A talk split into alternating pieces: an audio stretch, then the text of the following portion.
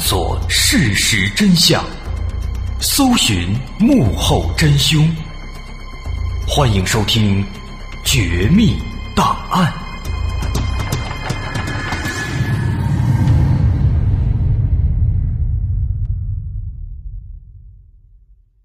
欢迎收听今天的《绝密档案》，我是大碗。我们都知道，人体衰老这是必然的，也是不可逆的，这也是连小孩子都懂的事情。现在我们中国人的平均寿命已经超过了七十岁，这也超过了全球的平均水平，可以说已经是一个不错的数据了。但是在明清民国时期，我们都知道，由于当时医疗条件非常落后，还有战争环境的一直持续，所以在当时我们中国人的平均寿命其实。只在三四十岁左右。再往前，到了东西两汉时期，在那时候，我国人的平均寿命甚至只有二十多岁。可以说，在当时，人们超过五十岁就已经是很长寿的老寿星了，到了七十岁，那就是所谓的古稀之年了。不过，在我们茫茫的中国历史长河中，却唯独有一个例外。这是一个年龄远远超过了古稀之年的人物，自称活了二百五十六岁。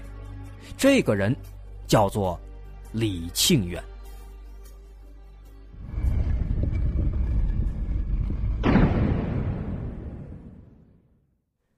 李庆远祖籍在湖南邵阳。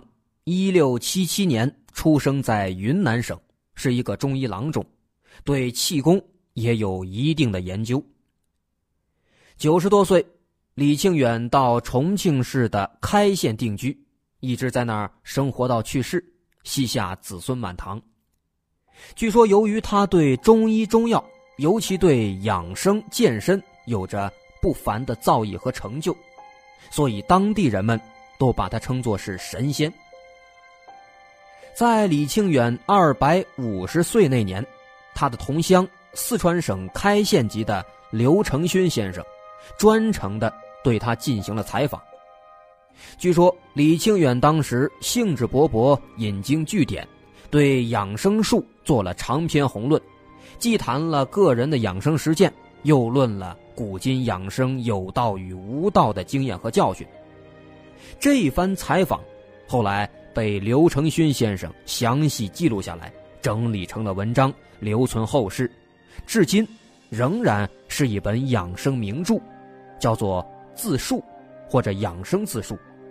现在我们查阅一下这些相关的资料，还能够查到这篇文章。在这儿，我们注意到当时采访他的这个人，叫做刘承勋。当时盘踞在雅安一带，有一名军阀，就叫刘承勋。李清远在接受刘承勋采访时是二百五十岁。李清远是一六七七年出生，二百五十岁就正好是一九二七年。一九二七年的时候，这个军阀刘承勋正好是四十四岁，这在年龄上可以看出来是吻合的。那采访李庆远的，是不是就是这个军阀刘承勋呢？我认为不是。刘承勋他是一名军阀，在一九二七年的时候，他的防区正好就遭到了民国西康省政府主席刘文辉的进攻，所以一九二七年这一年，他一直在打仗。而且这次打仗，导致他的防区全部失守，部队也被收编。所以在当年六月份，刘承勋就被迫回到老家四川大邑县隐退，直到去世。所以我们可以得出结论：当时采访李庆远的应该不是这个军阀刘承勋。首先，刘承勋在一九二七年这一年。根本就没有时间也没有心情去采访他。这一年的前半年，他都在打仗，跟那个刘文辉打仗；后半年，他打仗失败，回到了老家大邑县隐退。而这个大邑县距离开县相距六百多公里，所以这在时间上是说不通的。其次，这个军阀刘承勋，他的老家是四川省大邑县，跟李庆远并不是同乡。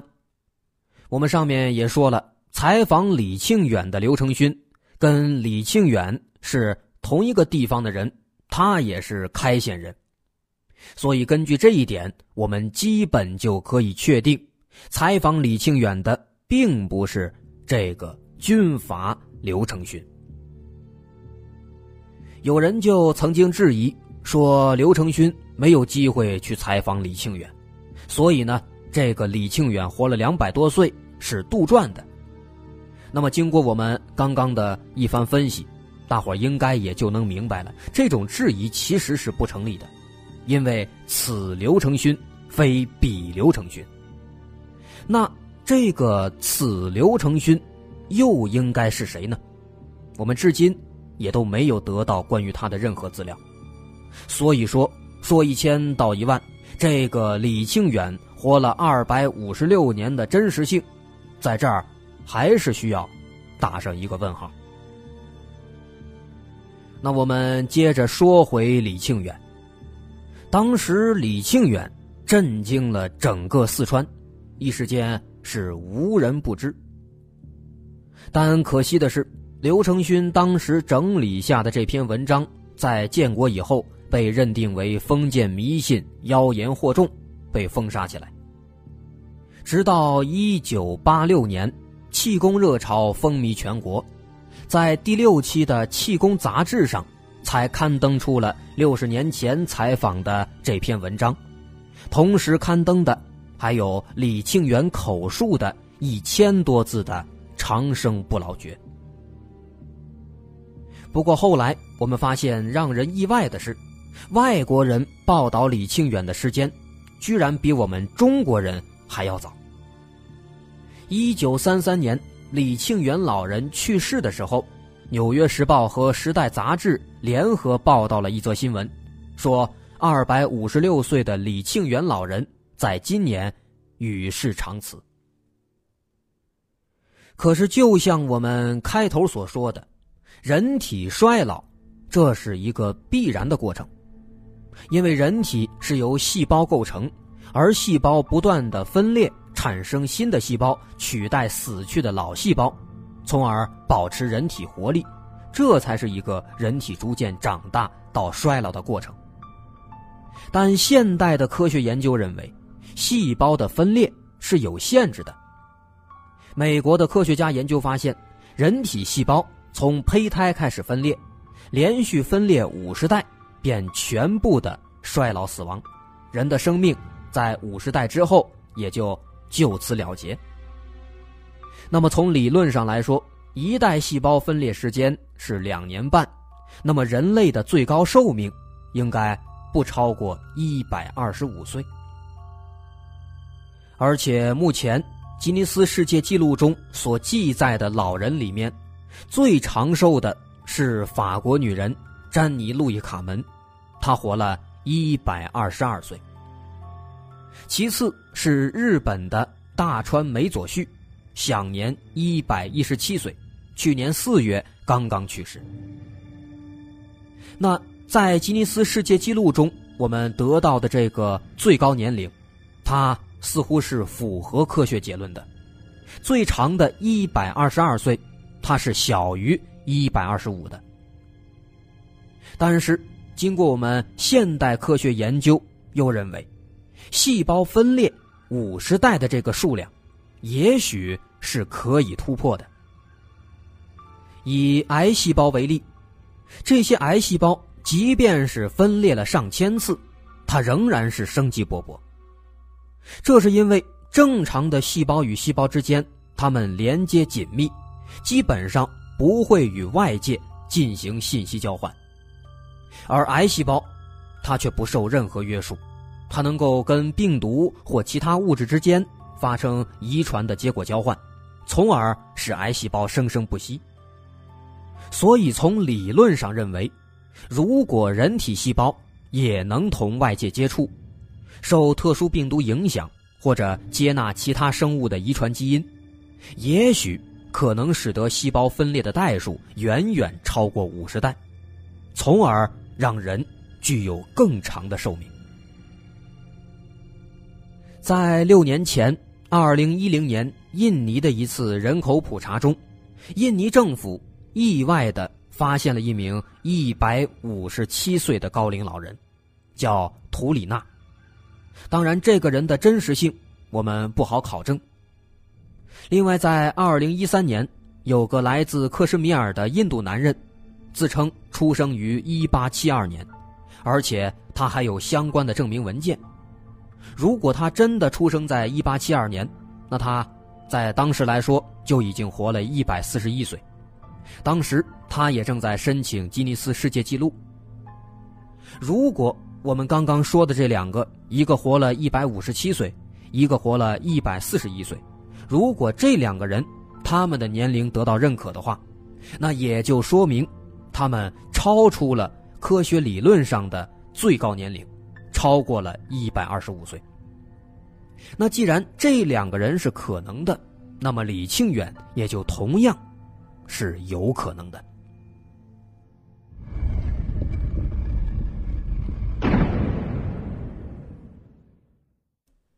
资料上记载说，李庆远在一九三三年去世，这是有证可查，毫无疑问的。那我们确定了他死亡的时间，剩下的关键就在于他究竟是什么时候出生的。如果真的如他所说是一六七七年出生的，那么他就确实是二百五十六岁了。李庆远他自己说自己是清朝初期一六七七年出生，先后经历了康熙、雍正、乾隆、嘉庆、道光、咸丰、同治、光绪、宣统九代皇帝，然后又到了民国。他说自己九十多岁。来到四川开县，因为当时年纪太大了，不能继续走江湖了，于是就在开县定居。结果让自己没想到的是，自己居然就活了这么长时间，又活了一百多年。有意思的是，在这一百多年间，他在开县搬迁过好几次，是因为有人传谣说他是成精的妖怪，要杀死他，所以。才被迫搬迁。李庆远自己说，大约在清朝的嘉庆二十五年，也就是一八二零年之前，他被迫抛弃了自己的家人，孤身一人来到开县陈家场。李庆远当时是身材魁梧、体态肥胖、秃头没头发，皮肤也光滑没有皱纹，肌肉结实，看上去也就是五十多岁。而且李庆远他会武功，以卖草药为生。先是借住在陈家乡的石龙村，也就是现在的龙凤村，后来又到了开县，并且娶了妻子李氏，定居在这里。在其后的一百多年中，他又娶妻多次，因为妻子一般只能伴随他二三十年，然后就去世了，所以在他活的二百五十六年里，一共。据说，是娶妻娶了二十四个。当然，是不是真的有这么多，咱们说不清楚。只是到了这个八九十岁以后，李庆远就没有了生育能力，所以他的后人只留下了一百八十多位。当年的四川开县，现在属于重庆，背靠大巴山，而李庆远所在的村子就在大巴山上。这个村里几乎全都是姓李的，也就是说，全都是李庆远的子孙。在这个村子里，可以证实李庆远的，只有他的这一群子子孙孙。但这群人里最大的，在当时也就只有六十多岁。他们一致肯定，李庆远是他们的太祖，至少有两百岁了。李家甚至还拿出家谱来作为证据。根据家谱记载，李家最早确实是在清代，也就是李庆元九十多岁落脚在开县的时候。当时他来到开县时，儿子已经去世了，他的孙子都有六十多岁了。另外，在李家还有一些清代就流传下来的李庆远用的钱币、衣物，还有古玩等等。而且据说李庆远还能讲出陈家场附近百年前的一些人名和发生的事情，他对这些都是了如指掌。根据外人描述，李庆远的生活习惯也是异于常人，他不饮酒，不抽烟，吃饭定时定量，早睡早起，平时没事了就闭目静坐，两手放在膝盖上，昂首挺胸，几个小时也一动不动。他的左手蓄着长指甲，常常用小竹管套在手指上保护指甲，长到六寸左右就剪下来。放在木匣子里保存。平时他本人少言少语，从不谈及无关紧要的话。别人问他年龄，仅仅回答两百多岁，但他究竟生于何朝何年何地，都没人知道。而且他虽然娶妻，但是却不跟妻子同居，仅仅让妻子帮自己洗衣做饭。另外，李庆远医术高明。擅长眼科和骨科。一八二零年的时候，他雇佣了当时十四岁的少年向子阳，帮他挑药担子，常年游乡治病。对富有人家就收取高额医药费来供养全家生活。闲暇的时候，他常常到高桥附近的穿心店约人打牌，他每次都会输一百二十文左右，让牌友们赢够当天的饭钱。因为李庆远一向对人这么厚道，从不发怒，所以街坊邻居们都愿意跟他相处，而且都尊称他叫李二老师。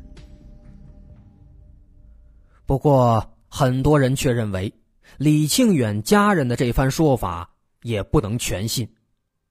而且好在，在同村的还有另外几户不是李姓的村民。只不过遗憾的是。这些村民最大的也就只有六十岁，而且当年的村民们普遍都没有文化，对除了自己以外的事情基本都不太关心。这些村民最后也只能证明，从他们生下来的时候，李庆远就已经是个老人了。那按照这种说法，也只能推测李庆远当时至少是超过了九十岁，甚至一百多岁。但再往上，人们就无法给证实了。在那个年代，不说清朝，甚至民国初年也都没有健全的居民信息档案。况且李庆远他又不是开县本地出生的，根本就无法通过户籍知道他到底多大。李庆远说，在他一百岁的时候，也就是乾隆四十二年。公元一七七七年，当年他因为在中医中药方面的杰出成就，而获得了清政府所颁发的特别奖励。这期间，他也接受过许多西方学者的来访，但是因为年代久远，当年留下的一些纸质证明早就已经腐烂。不过，他认为清政府应该会留有一些记录。能够证明他的身份。在他上世纪二十年代出名以后，也有学者就查询了当时的记录，当时确实有一个叫做李青云的老人，在一七七七年接受过政府奖励。当时记载，这个李青云的年龄是一百岁，到一九三三年也正好是二百五十六岁。这个年龄的数字。是准确的，而且还有官方的证明材料。李庆元表示，这个李青云就是他，当年他的名字就叫李青云。后来因为活得太久，怕被乡亲们当作妖怪，所以被迫给自己改了名字，叫李庆远，来掩盖身份。李庆远还拿出了一件当年的饰品作为证据，上面也确实刻着“李青云”三个字，但这三个字是不是后来刻上去的，我们就无从鉴定了。后来，《纽约时报》又报道，在一九三零年，成都大学的教授胡志谦发现了李青云的出生证明，可以证明李青云是出生在一六七七年。当时的清政府在一八二七年的时候，还为他特地举行了一百五十岁的寿礼庆典，而且根据《时代》杂志的描述。他的右手也留有六英寸，大概是十五厘米长的指甲。于是从这些信息上，我们就能知道，已经确定了李青云出生的时间是在一六七七年，也能够发现李青云的一些诸如留指甲的这些特征和李庆远是一致的。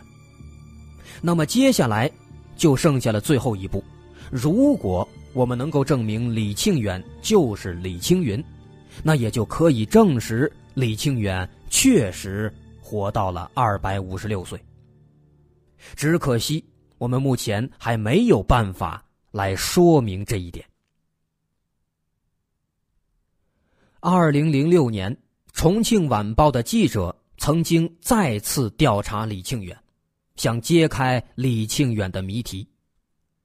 在开县档案馆，工作人员说，民间的确是有传言说李庆远在开县一带生活过，但是档案馆里却没有找到关于李庆远的资料。后来，开县志的老编辑向明阳说，上世纪九十年代，在修开县志的时候，有人确实是送来了一篇关于长寿老人李庆远的文稿。内容跟民间传说也是相差无几。在那篇文稿中记载，1806年到1814年间，李庆远居住在开县陈家场，以采药治病为生。因为当时提供这条史料的人无法再找到更多证据来证明它的真实性，所以在审定文稿时，编辑们认为这条不能作为正式收录。但是考虑到李庆远是地方传奇人物，所以最后就把他收录到了县志的附录里面。后来记者来到开县的陈家场，先后走访了几位七十岁以上的老人，得到的回答都是确有其人，但谁也不能证明李庆远到底是不是活了两百多岁。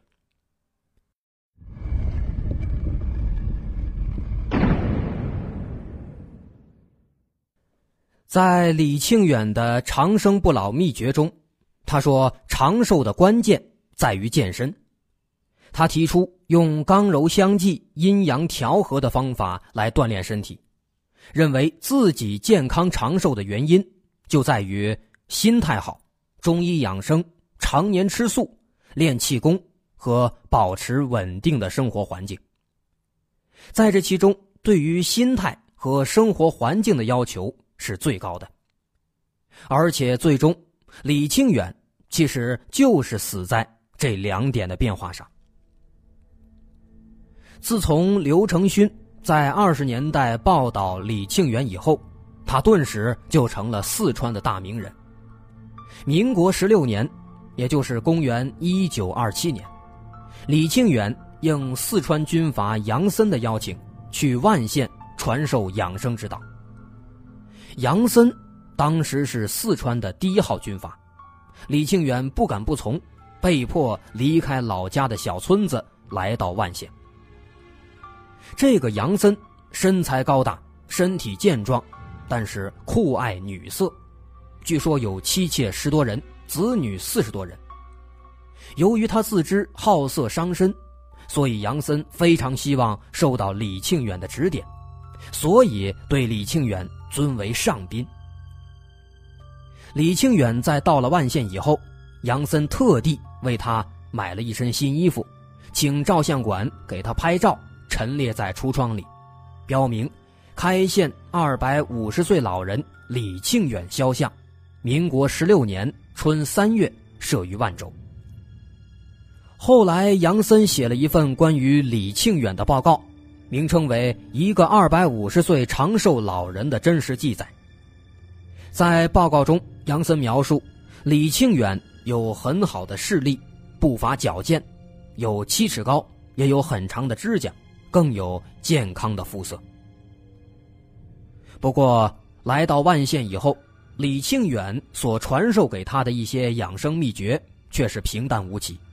无非就是让杨森远离妇人，清心寡欲，并且告诫他酒色淫乐皆伤身，损伤之极，即可亡身。这番说法让杨森很不满意，态度顿时冷淡下来，不出一个月就派人把李庆远给送回老家。李庆远本人。在之前的一百多年里，都生活在一个同样的封闭的环境中，从来都没有接触过外界。那经过这一番折腾，回到开县就生了一场病。这样的老人，我们都知道生病是非常危险的。不过好在几个月以后，他就康复了，也没有出什么大事。于是随后李庆远就决定不再离开老家。但总是事与愿违，到了民国二十年（公元一九三二年），四川军阀王赞煦又邀请李庆远去万县。王赞煦是个比杨森更加霸道的军阀。李庆远明知年纪太大，一旦离开故土，恐怕是性命难保，但还是咬牙去了。这在当年的《万州日报》中都有记载。老人这一次去万县，也是他人生中的最后一次。从万县返回以后，他再次生了一场大病，由此卧床不起。于第二年，民国二十一年，也就是一九三三年，不幸病逝，葬在了开县长沙镇义学村的李家湾。这就是有关李庆远的全部的内容。可以说到最后，我们还是没有搞清楚李庆远到底是不是真的活了二百五十六年。不过，通过我们的一番分析，通过各方面资料的总结，我们也得出了一个结论：如果我们可以证明李青云和李庆远确实是同一个人，那这个结果也就出来了。那至于到底是不是？我想，就只能等到有朝一日更强有力的证据展现在我们面前的时候，答案才能揭晓了。好，今天的绝密档案就到这儿。喜欢我们的节目，欢迎关注我们的微信公众号，在微信搜索“大碗说故事”，就能找到。好，我们下期再见。